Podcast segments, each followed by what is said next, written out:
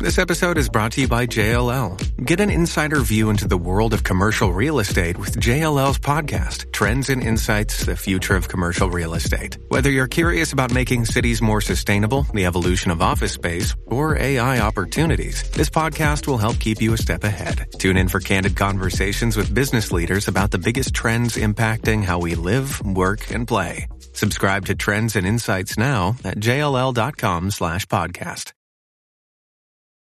93.7 San Juan, WZMTFM 93.3 Ponce, WIOB 97.5 Mayagüez. Y a través de la aplicación La Música. Z93, la verdadera y única emisora de la salsa. Gracias por estar aquí en el Día Nacional de la Salsa. Nación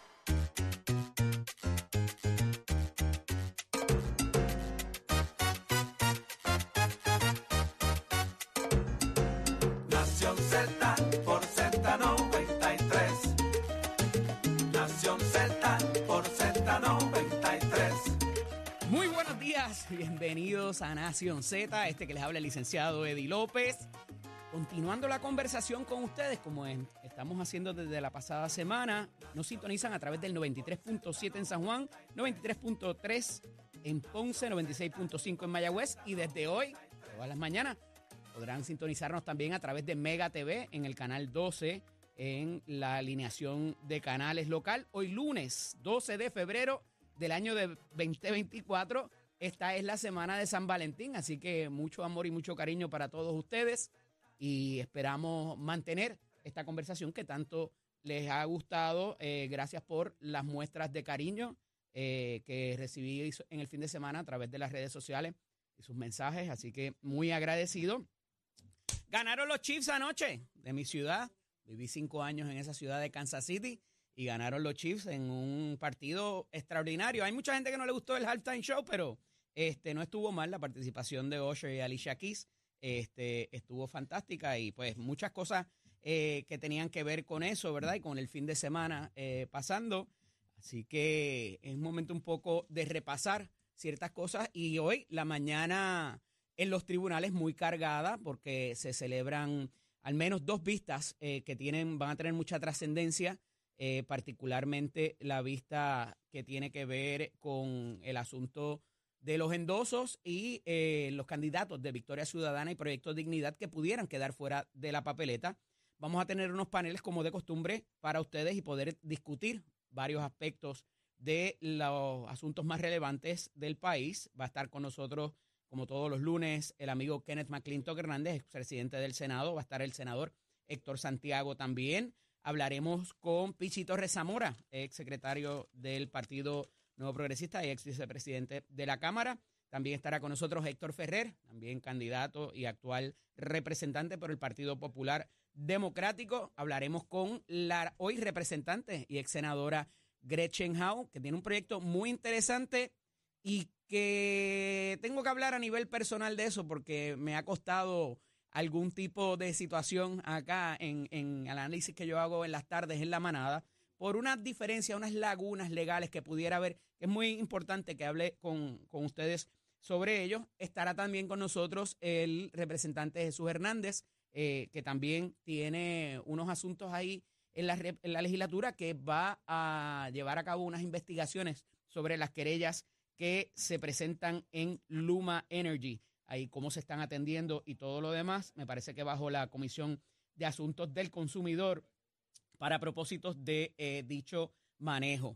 Y como les decía, eh, en la mañana de hoy tenemos tanto la vista de sentencia del exalcalde Ángel Pérez eh, y, eh, ¿verdad? Se había tratado en una, en una movida de última hora sobre los asuntos de, de lo que eh, traía, ¿verdad? Los planteamientos que traía la defensa, los abogados de defensa. Eh, lo último es que solicitaron 23 meses de probatoria. También la semana pasada argumentaban que hay un caso pendiente por resolverse en el Tribunal Supremo. Oiga, que estuve estudiándolo en el fin de semana y súper interesante, porque se trata de un ejecutivo, eh, se- sabe que allá no hay, hay municipalidades, pero es más el asunto este de los condados, de los counties. Y esta figura que fue a la elección, luego se va a trabajar con la compañía eh, que recoge los desperdicios sólidos y le pagan una bonificación y entonces pues se entabla la, la situación de si de alguna manera el haber pagado esa bonificación les garantizaba el contrato o si había sido una gratitud para con el Ejecutivo, ¿verdad? Eh, y ese caso está por resolverse en el Tribunal Supremo de los Estados Unidos, parece que para este verano. Eh, y pues el, la defensa ah, arguye, eh. Ah, trata de hacer el argumento de que ese caso pudiera incidir en la situación del alcalde de Guaynabo y solicitaron en un momento dado lo que es la moción de absolución perentoria, que es que con todo lo que ha acontecido, si no se encuentran probados los delitos, más allá de lo que haya dicho el, jurado, el juez está en posición, si entiende que hubo algún error o demás, que pudiera liberarlo de los cargos. Ha pasado, eh, no es muy común, eh, es común que se haga este tipo de moción en diferentes etapas de los juicios, pero la más de interesante y lo último es que ante enfrentarse a esta vista en el día de hoy eh, con la juez, pues se trata de solicitar 23 meses de probatoria para, con el, para con el exalcalde de Guaynabo, basado en que él ha tenido una conducta intachable fuera de esto, en todos los demás aspectos, y que por eso eh, el asunto de que vayan a cárcel no necesariamente representa un disuasivo para con los eh, ejecutivos municipales o las figuras de gobierno que son acusados de corrupción. Es una moción bastante interesante por parte de la defensa del exalcalde Ángel Pérez.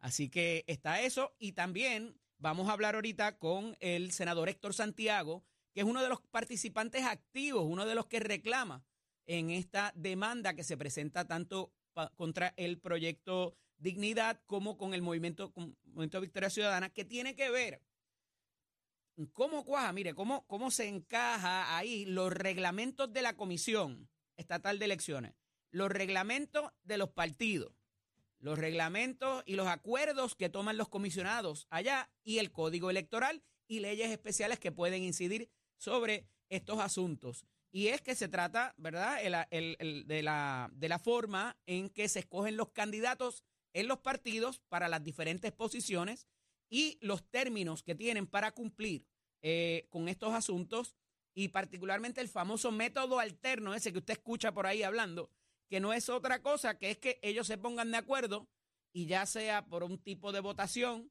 ya sea por las primarias de ley, ya sea por la celebración de una asamblea o ya sea porque alguien dijo, tú eres el que va y ya, pues es como funciona el escogido de esos candidatos que van a ir en esa papeleta. Aquí hubo un reglamento de parte de los comisionados, ¿verdad? Eh, y donde se presentaron unos calendarios.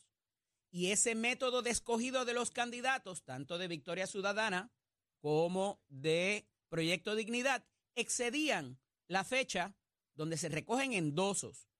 Y es o a esa fecha tú tienes el candidato único, o vas a la primaria de ley, o vas a, un, a algún otro método, pero tienes que tener ya eso. Y el Partido Independentista logró hacer su, su asamblea previo a esas fechas y pues tienen eh, sus candidatos únicos.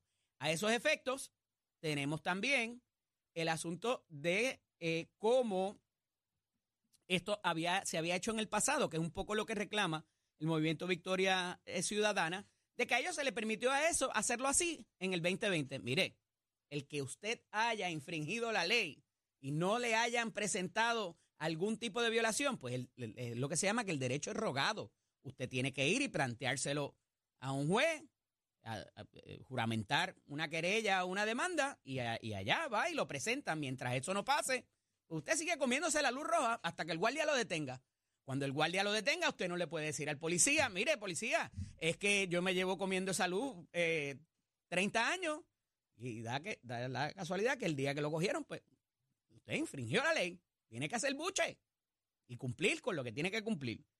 A esos efectos, pues, tenemos esa, esa vista hoy en el tribunal, donde una de las cosas que se presentará es si estos representantes y aspirantes del Partido Popular sufren algún daño porque estas personas corran, ¿verdad? Y, y se presenten en la papeleta y se les permita correr.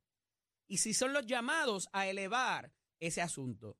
Yo tendría una interpretación más liberal y entiendo que así lo habrá de hacer el juez Anthony Cueva, porque estas personas tuvieron que jugar por un set de reglas distinto a estos otros candidatos que no tuvieron que recoger los endosos y no tuvieron que eh, poner el personal, recursos y todo lo demás. Y me parece que ya con eso se debiera cumplir el asunto de lo que es la, la ¿verdad? El, el- el asunto de legitimación activa, como se llama, el famoso standing, de si la persona es quien sufre el daño directamente, lo explicaba la semana pasada.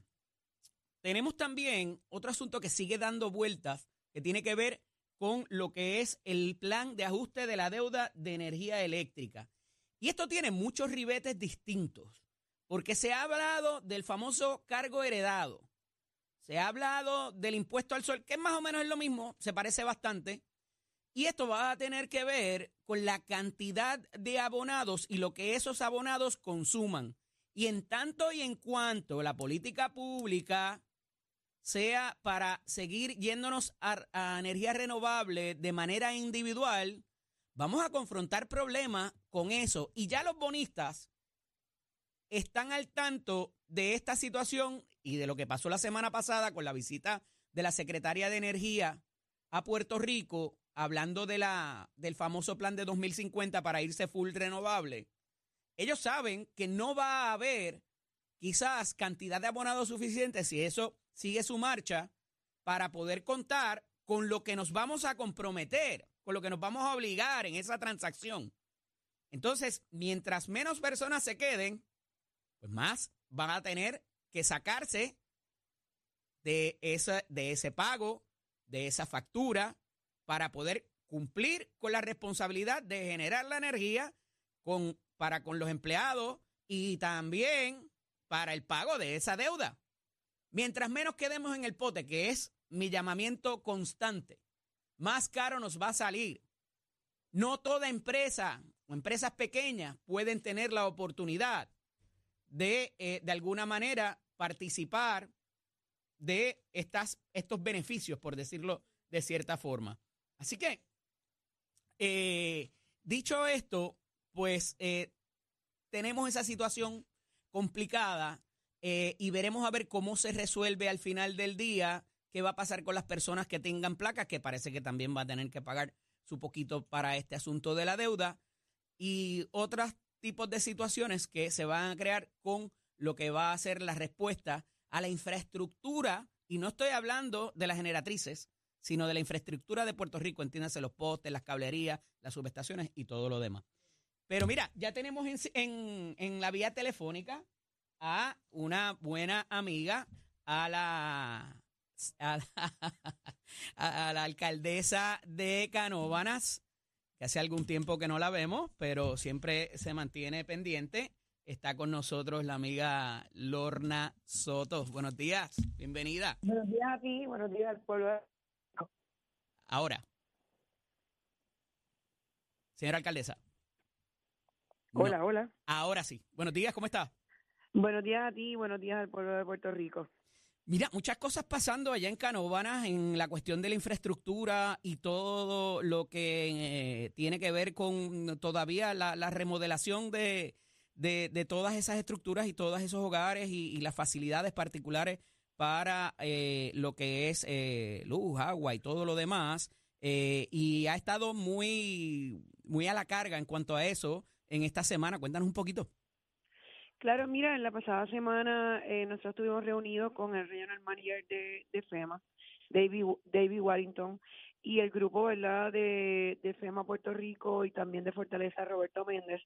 Estamos trabajando precisamente lo- los asuntos eh, medulares, que son los que afectan a que esos proyectos completos pues puedan ejecutarse a base del el principal problema que son los los, cos- los costos, ¿verdad?, eh, cost overrun, como son los que lo- ellos le, los identifican, que son costos que vienen ya incrementados por la inflación y demás. Es un asunto particular que está afectando no solamente al municipio de Canóvana, sino a todos aquellos que tenemos los PW o los DI, como ellos le llaman. Por ejemplo, Canóvana tiene 178 DI y ha podido completar el 38 y esto poniendo de nuestra caja prácticamente casi cuatro alcaldesa, cinco alcaldesa, millones de algunos, dólares. algunos que estamos en gobierno sabemos lo, lo que son los- la terminología, pero esa, esas siglas, ¿qué significan para la gente y para...? Bueno, los 178 días y son los 178 proyectos que tiene el municipio de Canóvana, ok. de los hay cuales menos? 30, bueno, 38 se han, se han completado algunas canchas, caminos, eh, facilidades recreativas, infraestructura crítica, que son los edificios de, de gobierno. Pues estos hemos trabajado cerca de 38, quiere, quiere decir que eh, vamos a hablar que es como un 25% de todo lo que tenemos.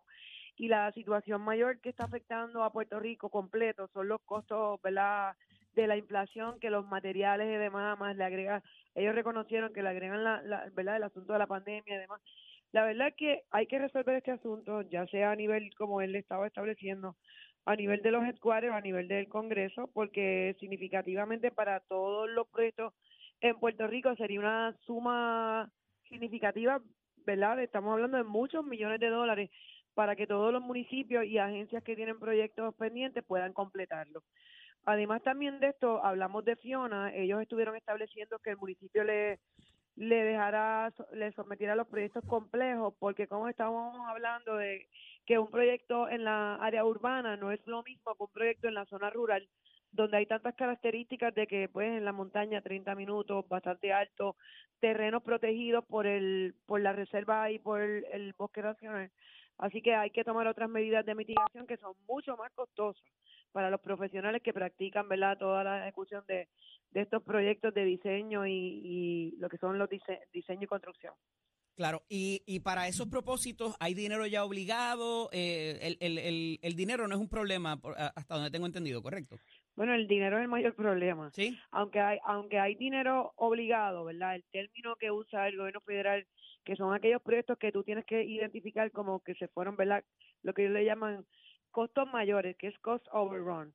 Pues la mayoría, como te dije, de estos 178 proyectos, cuando estás tirando la subasta, que es lo que nosotros le hemos sometido varias a FEMA Puerto Rico, que las subastas vienen por mucho más cantidad de, de lo que el gobierno federal obligó. Ya con la obligación, el municipio y cualquier ente puede comenzar a trabajar el proyecto, pero cuando viene la subasta, que viene el procurement 1, 2 y 3, hasta tres subastas se han celebrado, pues muchas de estas subastas pues vienen por mucho más cantidad de cual ellos Ahí está este la caso, ¿verdad? inflación, el costo de los servicios, No, y no la empleomanía y todo eso. eso. No solamente eso, eh, te voy a dar un ejemplo de los parques. Parques que estaban conectados a líneas regulares, ¿verdad? Líneas primarias, secundarias o terciarias.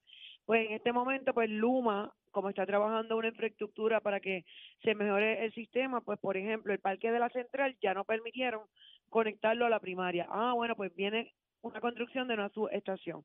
Son 380 y pico de mil de dólares que no estaban contemplados en los costos de la, del proyecto. Y luego también, Acueducto no permite que te conectes a la troncal, por lo que tiene que construir una, una, un tanque de, de, de los que, ¿verdad? Lo- un- unos contenedores que son Los especiales. que- depósitos, sí.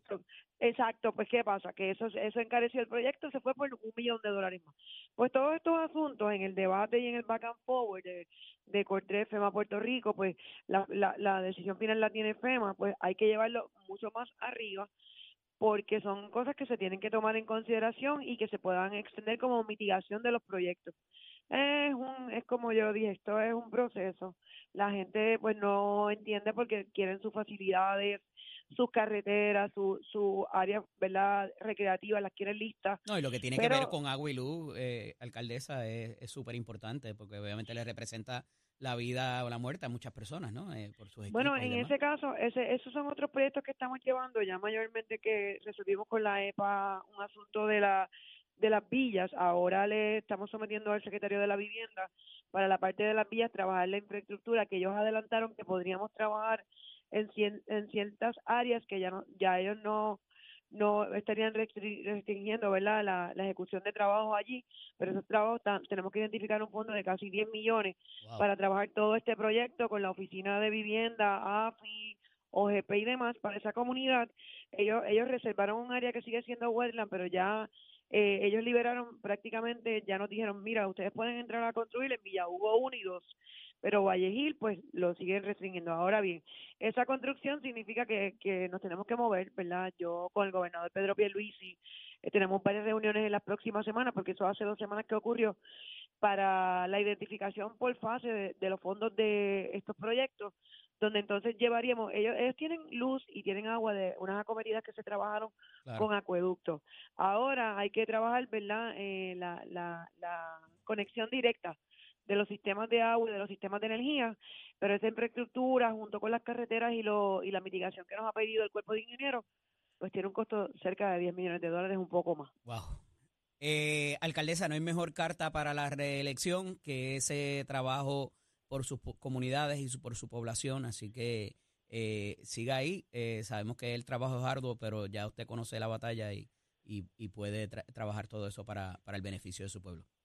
Claro que sí, muchas gracias a ti y sobre todo pues gracias por siempre. Excelente Eh, día, excelente semana del amor y la amistad. Igual a Un ustedes. abrazo, cómo no. Amigos, no se vayan, que ya mismo regresamos porque tenemos unos paneles extraordinarios eh, con ustedes. Viene por ahí Kenneth McClintock, el senador Héctor Santiago, viene el representante Jesús Hernández, eh, viene Pichi Torres Zamora, Héctor Ferrer, y va a estar con nosotros como siempre en, el- en la clausura el amigo Anthony Maceira. Pero ahora es momento de hablar de deportes con nuestro compañero Tato Hernández, porque somos deporte. Tato, estoy celebrando. Vamos arriba, vamos arriba, vamos arriba. Muy buenos días, Puerto Rico. Ya usted sabe. Y jefecitos matando aquí. anoche. Tremendo Sí, juegazo. señor. Tremendo juegazo, uno de los juegos más importantes de la historia a nivel del fútbol y eso, pero usted sabe que primero que nada quiero empezar la sesión dándole gracias a mi hermano que me trajo la goja original del equipo de la Serie del Caribe Puerto Anda. Rico. Tú sabes que yo estoy aquí ahora transmitiendo desde mi nuevo cuartel, el Doctor Center, el cuarto allá en Manatí. 411, allá en Manatí, porque pues estoy hospitalizado, una infección de orina. Aquí me están tratando con un servicio de maravilla. Mi doctor Carlos Colón, pues ya tú sabes, tengo que protegerme Eddie, los riñones, porque tú sabes que con mi condición de cáncer, pues tengo que estar Ah, sí, pendiente a papito. todo eso. Estaremos aquí como unos cinco o seis días, pero gracias a Dios todo bien y vamos a los deportes, que es lo que quiere el pueblo. Y eso, ¿cómo tuviste ese juegazo? Uno de los juegos más importantes de la historia a nivel de fútbol, con esa remontada que dio Kansas City. A la verdad que ese quarterback hizo la labor de dirigente y ganan el juego. Hay un puertorriqueño participando. ¿Cómo tú lo viste? Aiseya Pacheco. Mira, te tengo que decir Pacheco. que ese último quarter lo, lo vi de nuevo de madrugada, Ujú. este, porque estuvo tan bueno la remontada y finalmente ese último drive en overtime eh, de, eh, de cuando alcanzan el último touchdown. Extraordinario, extraordinario, de verdad. Y fue... No, eh, Hay gente quejándose del halftime show, no sé si lo Sí, viste. este, sí, no, vi parte, pero yo no estaba pendiente a eso porque como usted aquí en el hospital estaba pendiente claro, a, claro. al juego, al juego y lo más que me gustó fue como Pacheco se puso la bandera, su casco tenía su nombre, la prensa allá en el Sí. Air Stadium, todo el mundo retratándolo. Había otro puertorriqueño también del otro equipo. Sí, del otro equipo, había otro puertorriqueño también y a la verdad que fue una remontada increíble y yo creo que ha sido uno de los juegos más importantes en la historia. Vinieron de atrás, ganan 25-22 a las 49ers que estuvieron todo el tiempo dominando. No me gusta criticar el, trabajo de los compañeros, Tato, pero ¿qué te pareció la transmisión en español, la narración en español? No, eh, que que fue lo que se vio acá.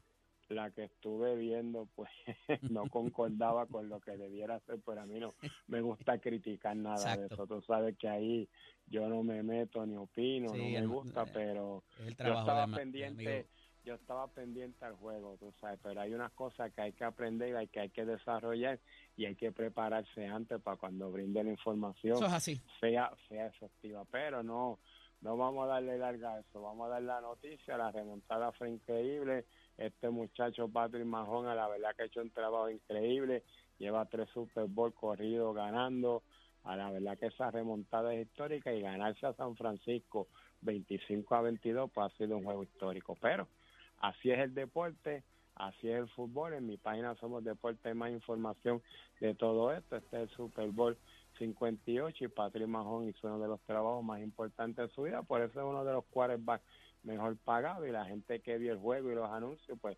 se lo disfrutó todo. Así que ya usted sabe, ahora estamos aquí un par de días desde el Doctor Center transmitiendo para Nación Z Somos Deportes, dándose la calle de qué manera y con el auspicio de Mestre Escuela, que tú sabes que ya estamos en proceso de matrícula, nuestras clases comienzan ahora en febrero 15 oficialmente para la matrícula nueva del 2024 y tenemos una gran noticia que vamos dando en el tercer segmento donde uno de nuestros carros pues se llevó el evento en la categoría en Orlando. Para eso venimos en breve recordando pues que pueden llamar a Mestre Escoles 787-238-9494 es el numerito llamar recordándole que Mestre construye tu futuro. Achero, give it on my friend. Buenos días Puerto Rico, soy Emanuel Pacheco Rivera con el informe sobre el tránsito. A esta hora de la mañana continúa el tapón en la mayoría de las carreteras principales del área metropolitana, como la autopista José de Diego que se mantiene congestionada entre Vega Alta y Dorado y desde Toa Baja hasta el área de Rey en la salida hacia el Expreso Las Américas, así como la carretera número 2 en el cruce de la Virgencita y en Candelaria en Toa Baja, y más adelante entre Santa Rosa y Caparra. Además, algunos tramos de la PR5, la 167 y la 199 en Bayamón y la avenida Lo Más Verdes entre la American Military Academy y la avenida Ramírez de Arellano, así como la 165 entre Cataño y Guaynabo en la intersección con la PR22 y el expreso Valdoriotti de Castro desde la confluencia con la ruta 66 hasta el área del aeropuerto y más adelante cerca de la entrada al túnel Minillas en Santurce. Además, el ramal 8 y la avenida 65 de Infantería en Carolina y el expreso de Trujillo en dirección a Río Piedras, así como la 176, 177 y la 199 en Cupey y la autopista Luisa Ferré entre Montiedra y la zona del Centro Médico en Río Piedras y sur en Caguas, así como la 30 desde la colindancia de Junco Sigurabo hasta la intersección con la 52 y la número 1. Hasta aquí el tránsito, ahora pasamos al informe del tiempo. Para hoy lunes 12 de febrero, el Servicio Nacional de Meteorología pronostica una madrugada nublada con algunos chubascos pasajeros, pero a la medida en que salga el sol, veremos un día generalmente soleado, ventoso y placentero en todo Puerto Rico. Hoy los vientos soplan del este con velocidades de 8 a 14 millas por hora y algunas ráfagas sobre las 25 millas por hora y las temperaturas máximas estarán en los medios a altos 80 grados para todo Puerto Rico. Hasta aquí el tiempo les informó Emanuel Pacheco Rivera. Yo les espero en mi próxima intervención aquí en Nación Z, que usted sintoniza a través de la emisora nacional de la salsa Z93.